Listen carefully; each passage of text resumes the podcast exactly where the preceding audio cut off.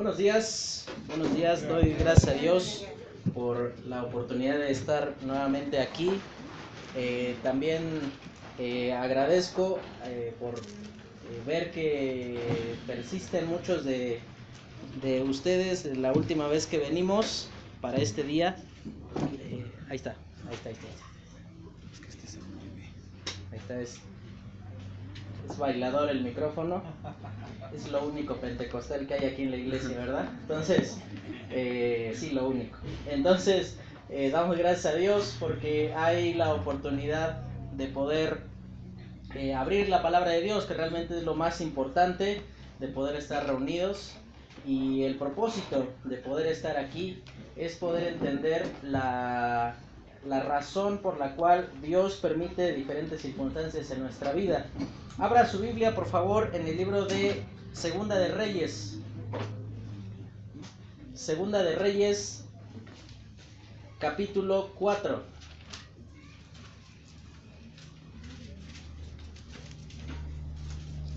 Y justamente, eh, probablemente usted eh, consideraría que hoy estaríamos hablando de la multiplicación del aceite de la viuda o de la otra mujer que recibió a su hijo de entre los muertos eh, o de cómo Eliseo hizo un milagro allí entre eh, los profetas. Sin embargo, en esta mañana vamos a hablar de cómo perder el corazón de un hombre, de cómo el corazón de cada, y no me refiero por hombre al sexo masculino, sino cómo nuestro propio corazón se puede perder sin que nosotros eh, aparentemente podamos percibir que estamos yendo camino a alejarnos del Señor. Eh, y la única forma de poder ver qué tan cerca o lejos estamos del Señor es mirar nuestros propios pasos con respecto a cómo estábamos hace uno o dos años atrás. A lo mejor uno o dos años atrás usted ni siquiera conocía del Señor y hoy está usted aquí sentado en lugar de estar viendo ahí un partido de fútbol o estar ahí con sus amigos, eh, lo cual no es malo jugar fútbol, no es malo estar con los amigos, sin embargo, hay un tiempo particular para cada una de esas cosas. Pero en el caso de que usted sí hubiese conocido del Señor hace ya aproximadamente uno o dos años, probablemente usted puede analizar su propio proceder y puede darse cuenta que a lo mejor hace dos años su devoción hacia la palabra de Dios era mayor a la de hoy día. Hoy día somos cuestionadores en lugar de asumir y aceptar lo que la palabra de Dios enseña como tal. Hoy día comenzamos a buscar excusas ante los principios que Dios ordena y por esa razón podemos notar que probablemente nuestro corazón ha comenzado lentamente a desviarse de nuestro corazón. Le cuento algo que me pasó eh, una vez que estaba en una región eh, que está ahí al lado de un de un gran río ahí en Argentina. Eh, estábamos ahí en un lugar, con, en la casa de un hermano, y salimos a dar vuelta ahí en un, en un pequeño botecito que tenía el hermano.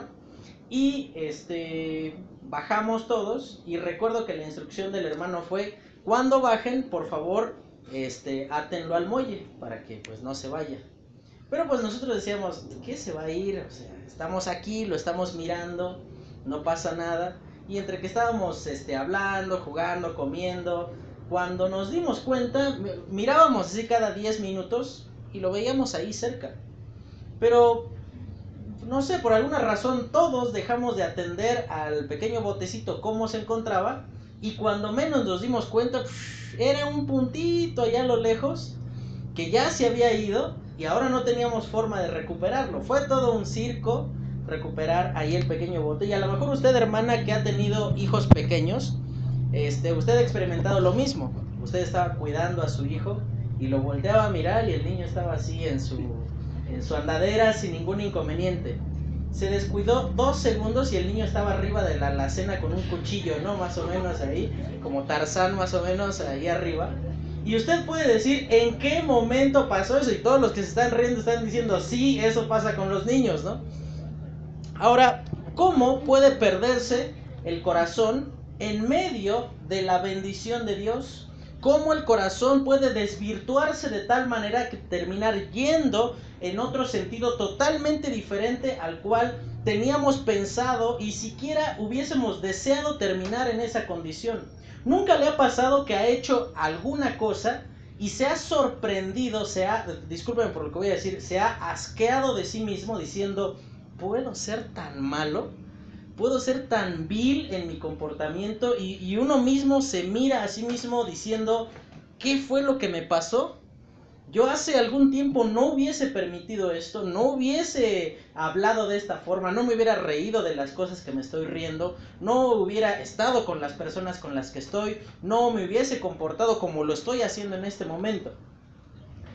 Y sobre la persona que vamos a hablar en esta mañana, no se olvide de su nombre, es Giesi. Es un hombre que estaba todo el tiempo allí con Eliseo no se nos indica cómo fue la manera en la cual este hombre llegó allí con Eliseo. Sencillamente en un momento aparece. Y no, no es por alguna situación que Dios haya sido injusto en, mencionarlo, sencillamente no es lo trascendental. Sencillamente Elías había eh, delegado su ministerio a Eliseo. Elías fue llevado allí al, eh, al cielo en una carroza de fuego y queda Eliseo. Y de esas veces en las que usted llega a un nuevo trabajo, un trabajo donde tiene responsabilidad y todos voltean a mirarle a decir qué hacemos, usted no sabe qué hacer, que está en una posición en la que dice, pues en la escuela me dijeron que se hacía tal cosa, pero nunca lo he hecho, nunca he, he tenido la experiencia práctica, así estaba Eliseo.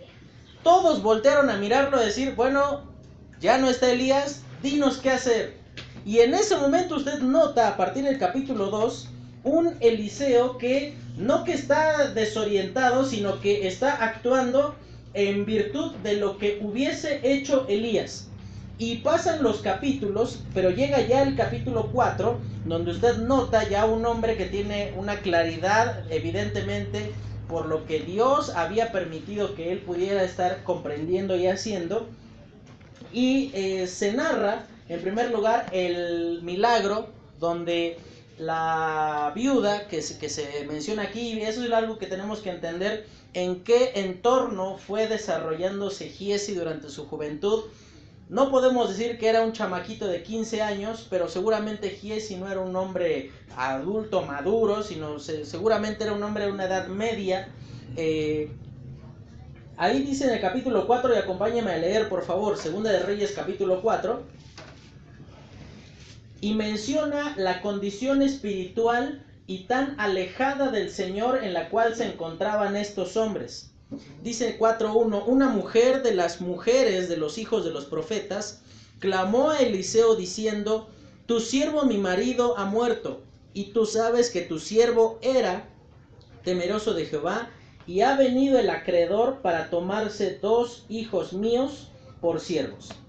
Si bien es cierto, la ley bajo la cual eh, los israelitas se gobernaban en ese determinado momento permitía que cuando usted tenía un adeudo eh, y no podía cubrirlo, usted se presentara con ese acreedor y le dijera, bueno, yo voy a ser tu esclavo por siete años. Y durante estos siete años considera que mi servicio va a ser el pago de mi deuda. Y voy a venir con toda mi familia, pero el esclavo soy yo. Ellos vienen conmigo son mi familia, pero el pago de mi deuda es este tiempo de servicio para ti. Sin embargo, había una indicación clara en la ley dada por Moisés al pueblo de Israel, donde Dios le decía a, todo el pueblo que debían de tener un cuidado extremo y, demasiado puntual hacia dos personas que estaban en desgracia, hacia las viudas y hacia los huérfanos. Es como imagínese, usted eh, acaba de perder, a, queda en este estado de orfandad o, o, está en un estado, de, usted pierde a su esposo y de repente llegan todos a cobrarle porque su esposo les debía. oye, acuérdate que me debes. Y si bien la deuda no, se, no desaparecía por esta situación, por la muerte de quien debía, era impropio, era algo que Dios decía, no te olvides de cuidar a las viudas y a los huérfanos. Sin embargo, a los israelitas eso no les importaba. Estos hombres decían, a mí me debe y a mí me paga. No me interesa, qué lástima que se murió, qué, pena que esté en esta condición. Y esto nos enseña algunos principios importantes con respecto a quien debe. Seguramente este hombre asumió responsabilidades que no tuvo la capacidad de cumplir económicamente hablando. Y si bien hermano, la palabra de Dios es muy puntual enseñando que no debemos de deber nada a nadie, la palabra de Dios también enseña que si llegásemos a estar en la condición de deber, es nuestra obligación prioritaria pagar. Aquí la viuda no se está negando a pagar. Ella está diciendo, mi única fuente por medio de la cual yo podría llegar a pagar, este hombre me la quiere venir a quitar. Pero ahora fíjese la hazaña de este del acreedor. Él se iba a llevar a sus dos hijos. No es que la deuda era inmensa y por eso se tenía que llevar a los dos, sino que ya era una muestra de la falta de misericordia y, de, la compasión que tenían estos hombres en el tiempo en el cual vivía Eliseo. Un total alejamiento de los principios de la palabra de Dios. No me importa si eres viuda, no me importa que seas huérfano, a mí me pagas y me voy a aprovechar de ti todo lo que me sea posible y le aseguro que si hubiera tenido seis hijos esta mujer, los seis se llevaba el acreedor por la condición tan alejada en la cual estos hombres se encontraban de Dios. No solamente era una situación de, la sociedad, de, de la baja sociedad, sino que sobre Israel estaba gobernando un hombre que se llamaba Joram y él era sumamente malo era como que hacían una competencia entre que si tu abuelo había sido el peor de los reyes, tú te tenías que esforzar por ser peor todavía que él. Ellos vivían en un estado total de, de total alejamiento de Dios. Y probablemente esa sea la condición en la cual usted se acercó al Señor. Nadie de su familia había tenido en cuenta a Dios sino hasta que usted decidió acercarse a la iglesia, conoció de Cristo como su Señor y Salvador y comenzó a tener una vida distinta. No tiene un punto de referencia como tal para decir qué hubiese hecho mi padre, mi abuelo, porque todos fueron malos, o a lo mejor no malos, pero no cercanos a la persona de Dios. Y continúa diciendo, ahí eh, no lo vamos a leer, ya lo leímos al principio, eh, ocurre todo el relato de cómo el, hombre, eh, Eliseo, le dice a esta mujer eh, la forma en la cual tiene que subsanar su deuda. Cualquiera de nosotros que se siente con dinero en la mano, lo primero que hubiese hecho hubiese sido ir a comprar una mega pantalla así para ver los partidos, o hubiese sido, este, no sé, me voy a comprar un montón de ropa, voy a eh, amueblar mi casa, a remodelarla por completo, y nada de eso está mal, hermano. Qué bueno que Dios le bendiga para tener una gran pantalla, para tener ropa nueva, para este, amueblar de nuevo su casa, para tener un auto mejor.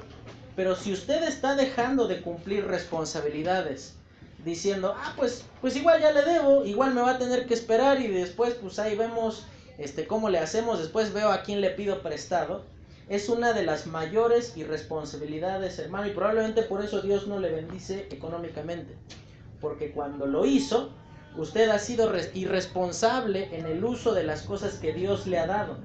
Esta mujer cuando fue prosperada y en un momento ya podía decir, ah, pues con este dinero, pues me pelo y me voy y me escondo en otra ciudad de Israel y que me encuentre mi acreedor. Ella podía haberse dado a la fuga, ella había podido este, tomar todo ese dinero, tomar a sus hijos y huir.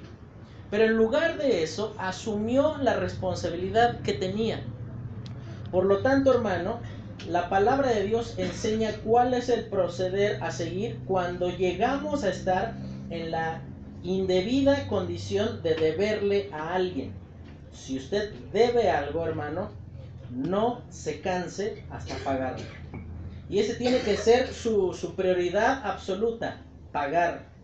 Porque esta mujer estaba pidiéndole ayuda a Eliseo para eso. Fíjese, cuando ella se acerca a Eliseo, eh, ella, ella le dice, oye, ve y dile a mi acreedor que no me cobre. Ella sencillamente se acerca con Eliseo y le dice, ayúdame porque esta deuda me está comiendo viva. Me, eh, se van a llevar a mis hijos y yo no quiero que eso ocurra. La solución no es esconderse, no es eh, cambiarse de casa, no es este, no abrir la puerta, hermano. La solución es pagar. Esa es la solución que la palabra de Dios establece. Y seguramente para ese tiempo Giesi ya estaba por ahí siguiendo a Eliseo. Si bien aquí no se menciona, pero en el siguiente relato ya lo menciona como alguien habitual, como alguien que servía a Eliseo, lo cual nos hace considerar que Giesi fue testigo de muchos de estos milagros que Dios había estado realizando por medio de Eliseo. Ocurre este relato donde esta mujer que no tenía hijos y su esposo ya era muy viejo, eh, lo cual pues hacía sumamente complicado que esta mujer pudiese tener hijos, él fue testigo en primer lugar de cómo eh, esta mujer en medio de la imposibilidad, en primer lugar quedó ahí embarazada, nace su hijo, crece, pero también fue testigo de cómo este niño fue resucitado eh, para hacer una muestra del poder de Dios en ese tiempo. Y hay algo importante a considerar aquí, ¿por qué Dios a través de Eliseo, y es algo que usted debe de asombrarse, Eliseo solo está por detrás del Señor Jesucristo en la cantidad de milagros que se relatan en la escritura. Ni siquiera Moisés cuando golpeó la piedra y salió ahí agua y cuando este, oró para que vinieran codornices, ni siquiera Moisés en, la, en el nivel de milagros hechos por medio de él, obviamente por el poder de Dios, está al nivel de Eliseo. ¿Por qué Dios justamente en este tiempo de tanta infidelidad decidió mostrar su poder de ese modo. Lo que cualquiera de nosotros hubiera hecho dijo, hubiera sido, ah, primero búsquenme y después vengan a pedirme. Primero arrepiéntanse de su pecado y entonces vengan y soliciten muestras maravillosas de mi poder. ¿Por qué razón ocurre esto? Porque Eliseo era la muestra de cómo la gracia de Dios funciona no en virtud de nuestros méritos, no en virtud de cuán buenos o cuán malos seamos, sino obra en virtud de cuán necesitados estamos de, ver que Dios no ha cambiado de opinión con respecto a nosotros. Lo que Eliseo era para el pueblo era un recordatorio de que si bien ellos eran infieles, que ellos se habían alejado de Dios, que ellos no tenían a Dios en cuenta en lo más mínimo en su vida, Eliseo era el recordatorio de que Dios seguía pensando del mismo modo como desde el día en el que los sacó de Egipto sobre su pueblo. Él les amaba sobre todas las cosas y él estaba dispuesto a preservarlo, no porque fueran buenos, sino porque él había hecho una promesa. Y continúa diciendo esto, y yo quisiera que usted llame, eh, perdón, llamar su atención a las diferentes situaciones que van ocurriendo aquí. En primer lugar, dice allí en el capítulo 4, y, vea la actitud de este siervo de Giesi. Y dice allí en el eh, versículo 12, entonces dijo a, dijo a Giesi su criado, llama a esta tsunamita, y cuando la llamó y vino ella delante de él, dijo él entonces a Giesi, dile, he aquí tú has estado solícita por nosotros, con todo este esmero, ¿qué quieres que haga por ti? ¿Necesitas que hable por ti al rey o al general del ejército? Y ella respondió, yo habito en medio de mi pueblo y él le dijo, ¿qué quieres? Eh, ¿Qué pues haremos por ti? Y Giesi respondió, he aquí que ella no tiene hijo y su marido es viejo. La respuesta de este hombre en primer lugar nos muestra que Giesi tenía una percepción correcta de las cosas. Ella, él, él no le sugirió a la mujer, oye, pues pídele que, pues que te haga una casa, que, que Dios este, le provea para hacerte una casa más bonita, no, eh, no, no usó de ese favor, decir, oye, pues dile al rey que te invite a estar en su corte, a que estés en, mejor estatus. Sencillamente este hombre le dijo, pide por lo que necesitas. Tenía una concepción apropiada de las cosas, lo cual nos hace considerar que Giesi no estaba mal de sus facultades mentales, no, no, no, no era un loco, un tonto, que no sabía dimensionar entre lo que realmente era importante y trascendental para las personas ocurre el milagro de la resurrección de este hombre y eh, ahí el intermediario siempre en la comunicación entre Eliseo y, la mujer siempre fue Giesi. Lo que Eliseo buscaba con esto era que Giesi no fuese ajeno a lo que estaba ocurriendo. Y pasan los, eh, eh, los capítulos, ahí menciona el milagro donde este, se purifica allí una, una comida para los profetas. Y uno podría decir, son detalles insignificantes, Pero no se olvide de quién está acompañando permanentemente a Eliseo. Ahí está Giesi. Vez tras vez viendo el poder y la fidelidad de Dios para con su pueblo en medio de circunstancias difíciles. Porque debe de usted también de saber que en ese momento el pueblo de Israel estaba permanentemente bajo amenaza de guerra por el pueblo sirio. Por esa razón, en el capítulo siguiente, en el capítulo 5, Naamán era un, un, general del ejército, dice que era de Siria. Es decir, el enemigo estaba ahí asediando permanentemente a los israelitas y era una situación que transmitía un sentir de incertidumbre, de inseguridad, no sabiendo qué era lo que iba a ocurrir. Pero quiero llamar su atención ahora al capítulo 5. Y dice en el capítulo 5 con respecto a lo que eh, ocurre en esos días, dice Naamán, general del ejército del rey de Siria, era varón grande delante de su señor y lo tenía en alta estima porque por medio de él había dado Jehová salvación a Siria. Es, era este hombre valeroso en extremo, pero leproso. Es decir, todas sus grandes virtudes quedaban reducidas a nada porque él estaba condenado a muerte.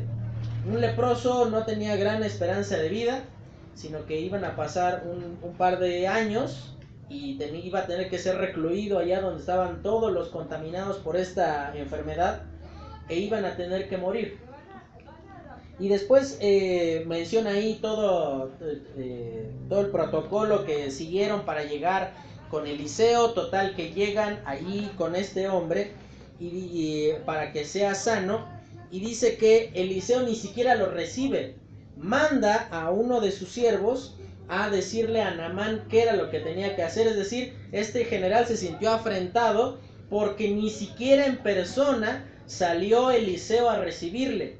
Porque piensen lo siguiente, si estás en estado de guerra y viene uno de tus enemigos, pues no vas a provocar el enojo de tu enemigo, para que en ese momento él podría haber llamado a toda la compañía de su ejército y destruir la porción en la cual estaba Eliseo.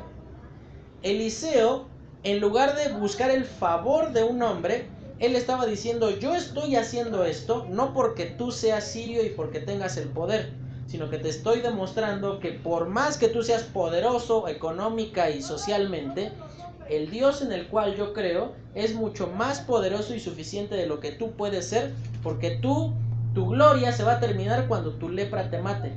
La gloria de mi Dios no se acabará nunca. Por esa razón no lo recibe. Él, él deja bien en claro que Eliseo estaba obrando para dar testimonio a su pueblo y no para favorecer a uno de sus enemigos. Y dice en el en el versículo 10. Entonces Eliseo, capítulo 5, versículo 10, Eliseo le envió un mensajero diciendo, ve y lávate siete veces en el Jordán, y tu carne se te restaurará y serás limpio. Y Namán se fue enojado diciendo, he aquí yo decía para mí, saldrá él luego y estando en pie invocará el nombre de Jehová su Dios, y alzará su mano y tocará el lugar y sanará la lepra.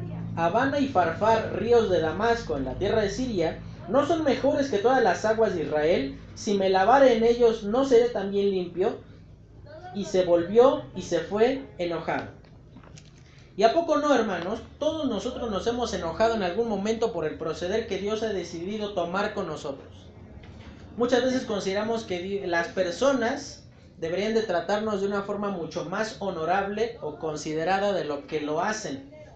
Y nosotros diríamos, ¿acaso no se dan cuenta quién soy yo? Pues no, seguramente no se dan cuenta quién es usted. O aunque lo sepan y se den cuenta, no les interesa quiénes somos. Y por esa razón nos tratan como alguien más. El problema de Naamán es que había colocado por delante del poder de Dios a sus expectativas, diciendo, Dios va a tener que obrar de este modo en particular. Y para muchos de nosotros que hemos estado en una situación difícil, eh, nos llenamos de expectativas inmediatamente. Ah, no, Dios va a tener que sanar. Eh, yo les cuento lo que me pasó hace unos meses. Eh, mi mamá estaba en el hospital, la, la operaron ahí a corazón abierto. Y lo primero que uno hace es llenarse de expectativas, ¿no? Ah, pues va a ser la operación y va a ser sin problemas y, no sé, cinco días después ya me voy a poder llevar a mi mamá a mi casa, ¿no? Eh, resulta que mi mamá estuvo en terapia intensiva 20 días. Y durante todo ese tiempo a nosotros ya nos habían dicho, mira, pues es muy probable que tu mamá muera, ¿no? el problema que, que uno tiene con las expectativas es que uno prácticamente va delante de Dios como un niño caprichoso diciendo, Dios, yo no sé lo que tú vas a tener que hacer, pero esto es lo que debe de pasar. Mi mamá tiene que salir bien porque yo lo digo, porque eso es lo que tú puedes hacer. O sea, tú, eres poderoso, tú la puedes levantar en cualquier determinado momento, ella no tiene necesidad ni siquiera de que la operen. Y entramos en un estado parecido al de la Iglesia Universal, que ni es iglesia, pero bueno, que entramos a, a decretar y declarar y a confesar y a proclamar y hermano, yo le soy muy franco, en ninguna parte de la escritura ni se nos manda a hacer eso, ni se nos permite hacer eso, y mucho menos se aprueba que hagamos eso. Porque yo no soy nadie para decretar algo, porque el único que es capaz de decretar algo es Dios. El único que es capaz de obrar en consecuencia de su palabra es Dios. Por lo tanto, que yo coloque mis expectativas por delante del poder de Dios es prácticamente decir a Dios, Dios, yo no sé, esa es tu bronca, pero esto es lo que quiero que hagas. ¿Quién te manda a ser poderoso? Ahí es tu bronca. Tú tienes que, ver qué, qué cosa haces, pero esto es lo que yo quiero que hagas. Y en ese momento, Naamán estaba comportándose de ese modo. Seguramente le estuvieron rogando mucho tiempo para decir, ándale, Namán, mira, ve, ya se te cayó un pedazo de oreja, ve, ve ahí con Eliseo, ve cómo ya te estás cayendo a pedazos, nos vas a contagiar pronto, ve con el profeta, él te puede sanar. Y a empujones y a regañadientes, Naamán fue. Y él iba con altas expectativas diciendo, pues sí, me han contado que es, este hombre hace grandes prodigios, pues seguramente cuando digan vienen a Amán a verte, o sea, va a dejar todo, va a aventar las cosas a un lado y me va a ir a atender. Y en ese momento ocurre todo lo contrario. ¿Y a poco no, hermano? Cuando usted, la última vez que usted esperaba que Dios hiciera grandes cosas, muy probablemente ocurrió todo lo contrario. A lo mejor Dios le hizo esperar muchísimo más tiempo del que usted estaba dispuesto a hacerlo Seguramente Dios ocupó el camino que usted no quería que ocupara. Ocupó a personas que usted diría, Dios, justo Él, justo a Él vas a ocupar. O sea, habiendo tanta gente buena, ¿por qué justo a Él vas a decidir usarlo? Y el problema de las expectativas es que coloca nuestra, nuestra, nuestros deseos por encima de la voluntad de Dios y pasan de ser expectativas a ser reproches ante la persona de Dios. Y por esa razón Naamán se va enojado, porque él dice, Dios no obró como yo quería que, sucediera. El profeta no me recibió y luego me manda a remojarme allí en el río Jordán, un riachulillo ahí feo, en lugar de ir a un gran río, y tenía razón Naamán, eran mucho más abundantes en, el, caudal de, esos ríos, eran mucho más abundantes estos que dice el Habana y el Farfar. Seguramente él podría decir, ¿para qué tanto viaje ahí venir desde Damasco hasta acá a ver a este cuate? Para que cuando vengo a verlo, él sencillamente manda un mensajero, como diciendo, ah, no tengo tiempo de atenderte, manda a un mensajero que me dice, ve y sumérgete siete veces en el Jordán y serás limpio. Y él se vuelve enojado y menciona allí que sus criados, dice en el versículo 13, mas sus criados se le acercaron y le hablaron diciendo, Padre mío, si el profeta, eh, perdón, si el profeta te mandara alguna gran cosa, ¿no la harías? ¿Cuánto más diciéndote, lávate y sé limpio? En pocas palabras, ellos le están diciendo, Tú estabas dispuesto a hacer grandes cosas. Tú querías que el profeta se acercara, te tocara y casi casi que descendiera una luz del cielo, así y así que salieran chispas y de repente ya tuvieras este piel como de niño este de Pampers ahí este la piel tersa y delicada de nuevo. Este, si tú estabas dispuesto a que eso ocurriera, te está pidiendo algo mucho más sencillo. Ve, sumérgete y vas a ser limpio. Y dice ahí que este hombre va. En el versículo dice, él entonces descendió y se zambulló siete veces en el Jordán, conforme a la palabra del varón de Dios, y su carne, y se volvió como la carne de un niño, y quedó limpio. Y muchas veces nosotros somos como Naaman, cuando se nos ha dado una indicación clara por Dios, decir, tienes que hacer tal cosa, y no me refiero a que usted va a oír este, textualmente la palabra de Dios, o que va a llegar alguien, ah, hermano, ¿qué crees? Soñé tal cosa y Dios me reveló. Eso, hermano, ya no ocurre. Porque Dios ha dejado instrucción suficiente en su palabra como para que nosotros vayamos a buscar una revelación, una profecía, un sueño y diferentes cosas ahí extrañas que, que, suenan más, más asombrosas, ¿no? Dios me envió a unos profetas para que me revele un sueño, hermano, eso es más amor al espectáculo que amor a la indicación de Dios. Si usted busca esas señales asombrosas, en primer lugar que nunca las va a encontrar y si la encuentra no es la voz de Dios, lo que usted está escuchando, usted está comportándose como Naamán en ese momento. Usted quiere espectáculo en lugar de el obrar de Dios puntual y preciso sobre lo que, lo que él desea hacer. Naamán queda limpio y ahí entonces queda convencido de que el varón de Dios, sin importar el camino que Dios decidió ocupar, tenía razón. Y dice que vuelve y no se olvide quién estaba allí. Seguramente cuando llegó ahí uno de, este, de, sus, de sus siervos de Eliseo a, decirle a, este hombre, oye, allá afuera está Naamán, seguramente allí estaba Giesi y él estaba escuchando lo que, lo que estaba ocurriendo. Imagínense lo que habrá pasado por la mente de este hombre cuando le dicen, allá afuera está Naamán y te quiere ver.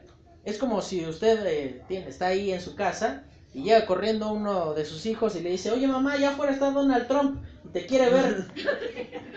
Aparte que usted va a salir con un ladrillo en la mano. No, pero seguramente usted se va a levantar y va a ir en persona. Pero lo que hace este Eliseo, le dice, ah, ve y dile que vaya y haga tal cosa.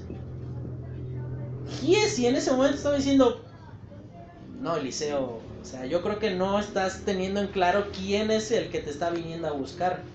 No es Juan de las Pitas el que vende cocas en la esquina, es Naamán, un general del ejército sirio, de nuestros enemigos. Seguro no vas a querer hacer enojar a uno de nuestros enemigos. Y en lugar de eso, eh, dice que vuelve, vuelve Naamán para ver a Eliseo y dice allí eh, en el versículo 15, y volvió al varón de Dios, él y toda su compañía, y se puso delante de él, que ahí ya lo atendió, dice, he aquí ahora conozco que no hay Dios en toda la tierra, sino en Israel. Te ruego que recibas algún presente de tu siervo. Mas él dijo, vive Jehová en cuya presencia estoy, que no lo aceptaré y le instaba que aceptara alguna cosa, pero él no quiso. Entonces Namán dijo, te ruego pues, de esta tierra no se dará a tu siervo una carga de un par de mulas, porque he aquí en adelante tu siervo no sacrificará holocausto ni ofrecerá, ofrecerá sacrificio a otros dioses, sino a Jehová.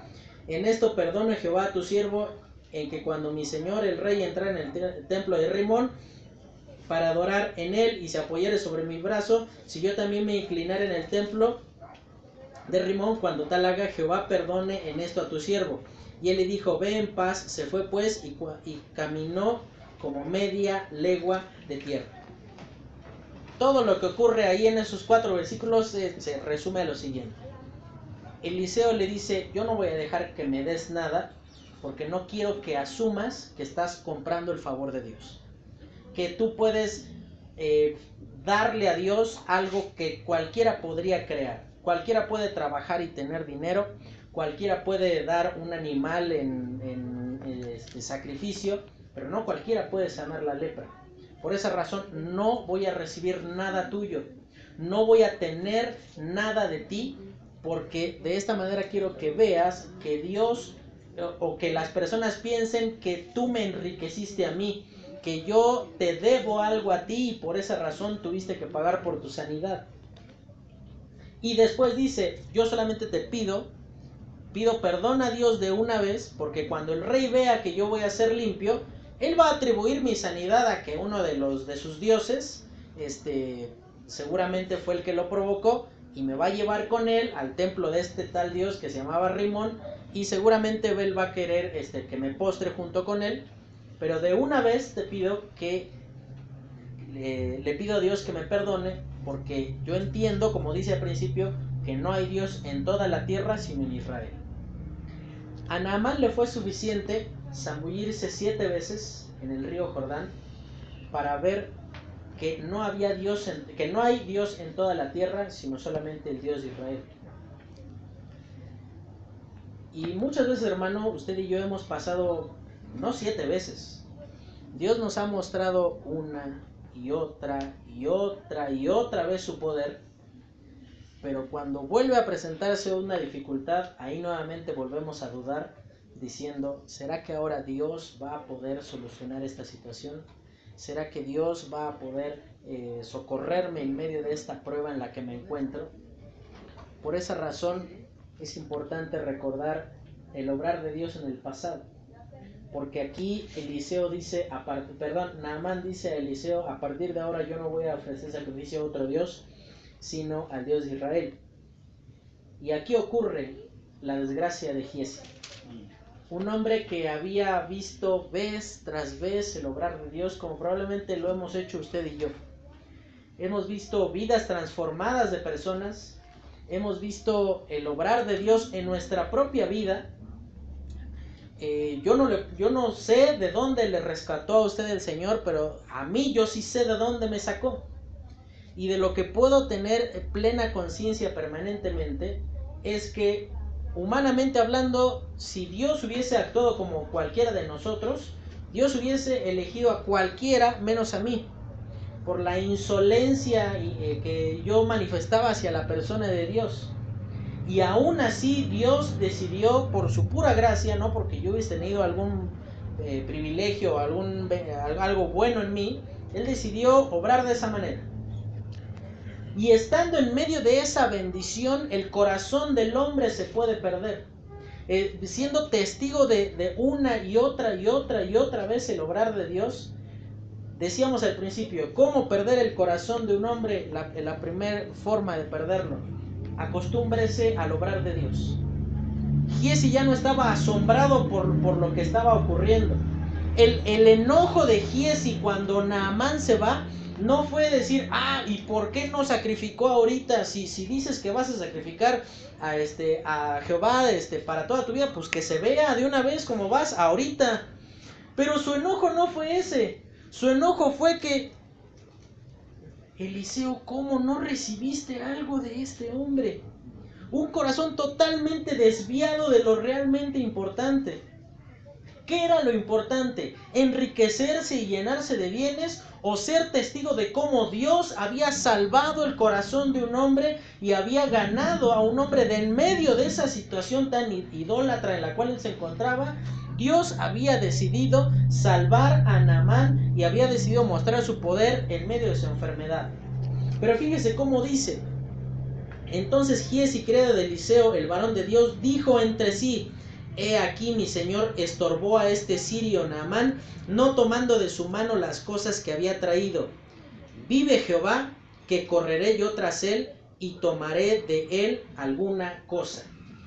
¿Quiere perder su corazón, hermano? acostúmbrese al obrar de Dios. Deje de emocionarse y de, sentirse agradecido y, admirado por lo realmente trascendente. Aquí no importa si Eliseo, si, si este, se, salvó, no importa ver la, curación de un hombre de la lepra que estaba condenado a muerte, no importa ver que eh, eh, Eliseo eh, resucitó a un niño de, los, de entre los muertos, eso no me interesa. Lo que me interesa es que no nos dejó nada a cambio, no ganamos nada. ¿Quiere usted perder su corazón? Acostúmbrese al obrar de Dios. Y lo siguiente que voy a decir, hermano, eh, es una generalidad, pero es algo que afecta mucho sobre todo a aquellos que han crecido en una iglesia. Que desde niño no conoces otra cosa más que la iglesia. A lo mejor tus padres sirven o no sirven en la iglesia, pero lo único que has conocido en tu vida, para ti la idea de domingo es estar en la iglesia. No conoces otra cosa, porque tus padres desde que tienes memoria te traían a la iglesia. Y es muy factible perder el corazón, es muy factible ser un pródigo de corazón, lo digo de esta manera. Que estás en medio del milagro, que tú conoces a las personas, fuiste testigo, aunque fueras muy chiquitito, tenías conciencia de que el hermano que llegó a la iglesia, que tenía un historial de darle sus cachetadas a su esposa, de que venía crudo al culto, de que tenía broncas por todos lados, hoy día tú lo ves con una vida transformada. ¿Y sabes cuál es tu molestia? ¿Por qué mi papá tiene tan poco dinero? ¿Por qué no tenemos más? ¿Por qué en lugar de tener el domingo un tiempo para ir y pasear, tenemos que estar sentados aquí en medio de la tierra y estar aquí perdiendo el tiempo, ahí diciendo, Dios, tú eres injusto con nosotros. Si, si mi papá te sirve de ese modo, si mi mamá ha decidido traernos desde chiquititos aquí a la iglesia, ¿por qué has decidido que mi papá esté ahí contando moneditas al final del mes para que nosotros medios eh, sobrevivamos? Este es el, gran conflicto de aquellos que han crecido dentro de una iglesia, que lo único que conocen es el culto. Y, vas y buscas eh, lo pecaminoso en el mundo con una ansía, porque en tu apariencia misma es notable que, que, anhelas lo que el mundo ofrece, diciendo yo quiero eso, quiero ver qué se siente. Ojalá pudieras considerar lo siguiente. Si tú me preguntaras, ¿a quién Dios amó más? Si alguien que conoció a Cristo desde muy chiquitito o alguien que lo conoció a los 45 años, eh, creo que Dios te amó más a ti que al que lo conoció ya viejo. Porque no tuviste la necesidad de ir, de ser revolcado y arrastrado entre el pecado y la basura para conocer al Dios vivo y verdadero a diferencia de aquellos que llegamos ya con, varios golpes y moretones del pecado y recuerdos nada agradables de lo que el mundo ofrece. Si para ti el mundo es el lugar que allí yo quiero vivir y quiero ver qué se siente y por qué no lo puedo hacer, tienes un corazón de Giesi. Tienes un corazón totalmente perdido, que no te importa lo trascendental, que no te interesa lo que verdaderamente la palabra de Dios produce en la vida, lo que te interesa es que no has recibido ganancia. ¿Cómo perder el corazón de un hombre? Acostúmbrate a lo que Dios eh, está haciendo. La segunda cosa que tienes que hacer para perder tu corazón es no te arrepientas. Sigue por el camino en el cual vas y piensa que esa es la manera en la cual tienes que vivir Fíjese el, ya el, endurecimiento tan grave del corazón de Giesi que a quién pone por testigo de lo que va a hacer. Fíjese lo que dice el versículo 20. Vive Jehová, que correré yo tras él y tomaré de él alguna cosa. Pone a Dios mismo como testigo diciendo, y, y que Dios me juzgue si no voy y alcanzo a Naamán y que me dé algo para tener, para tener una ganancia por eso.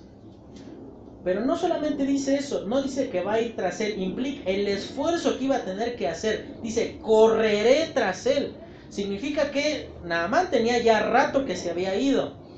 Y a pesar de todo lo que tuviese que hacer, imagínense en qué estado estaban los pensamientos de este hombre que, iba ahí corriendo, sudando en medio de, este, del campo, y él sabía que estaba mal lo que estaba haciendo, pero eso no le importó, eso no le, no le representó un conflicto. Él decía, yo tengo que alcanzar a Anamán, y a cada paso que daba, él no ignoraba que estaba mal, él confirmaba que a pesar de que estaba mal, iba a hacer lo que su corazón decía, no se iba a arrepentir. Y después dice que alcanza a Naamán, dice el versículo 21, y siguió Giesi a Naamán, y cuando vio a Naamán que venía corriendo tras él, se bajó del carro para recibirle y dijo, ¿va todo bien? Y él dijo, bien, mi señor me envía a decirte, la primera mentira, he aquí vinieron a mí en esta hora del monte de Efraín dos jóvenes de los hijos de los profetas, te ruego que me des un talento de plata y dos vestidos nuevos. Hermano, ¿sabe cuánto pesaba un talento de plata? Era un peso aproximado de 35 kilos. Imagínese lo que estaba dispuesto a hacer este hombre. Para alguno que haya trabajado en algo de construcción sabe que un bultito de cal ya a las dos cuadras ya cansa. Ya, ya no es cualquier cosa. Ahora imagínese 35 kilos en la espalda, caminando, y a cada paso él iba a saber, está mal lo que estoy haciendo, pero no me importa. No me arrepiento de lo que estoy haciendo. Pero la mentira termina embarrando a Eliseo en medio de esto. ¿Y sabe cuál es la tragedia? Cuando ya terminemos de leer el relato, Naamán siempre creyó que Eliseo fue quien se lo pidió. Imagínese la dureza del corazón a dónde puede revolcarnos, hermano. Que usted termine presentando ante aquellas personas que han sido testigos del obrar de Dios que ellos pagaron o hicieron algo por recibir eso. Naamán toda la vida, hasta el día de su muerte, pensó que Eliseo recibió algo de él. Y vea lo que ocurre después dice en el versículo 23, dijo Naamán, te ruego que tomes dos talentos, y le insistió y ató dos talentos de plata en dos bolsas, y, y dos vestidos nuevos, y lo puso todo a cuestas de dos de sus criados, para que lo llevasen delante de él. Y sí, evidentemente no iba a poder cargar alguien normal 68, 70 kilos, no iba solo Hulk, iba a poder cargar todo eso, volver hasta donde estaba Eliseo. Pero además, fíjese, ya tenía un plan bien detallado de lo que iba a hacer. Él mientras iba corriendo seguramente pensó en esto. Le voy a mentir a Naamán. Voy a ir a esconder lo que me dé. Y cuando regrese voy a hacerme como que no pasó nada.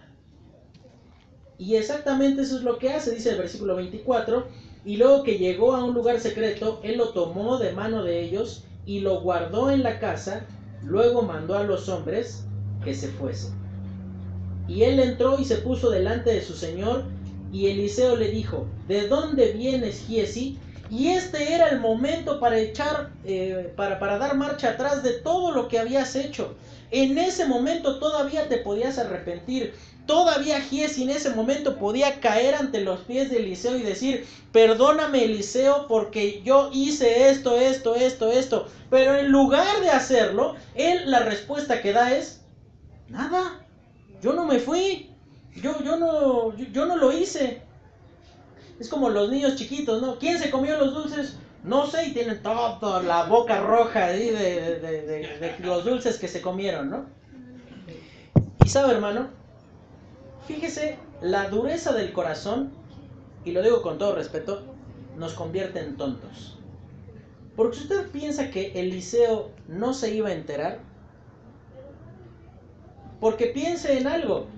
No sé si recuerda lo que leímos, cuando llega la mujer, la tsunamita, cuando murió su hijo y se abraza de los pies de Eliseo, ¿qué es lo que dice Eliseo con respecto a esta mujer? Déjala porque su alma está amargada, pero Dios no me ha revelado el motivo. Es decir, Giesi sabía que Eliseo podía tener conocimiento de cosas aun si no estaba presente. La dureza del corazón nos convierte en tontos, porque nos hace considerar que Dios, por algún motivo, será cómplice con nosotros ocultando nuestro pecado y que nadie se va a dar cuenta. Le cuento algo que a mí me pasó este, fue mi primera experiencia con la policía.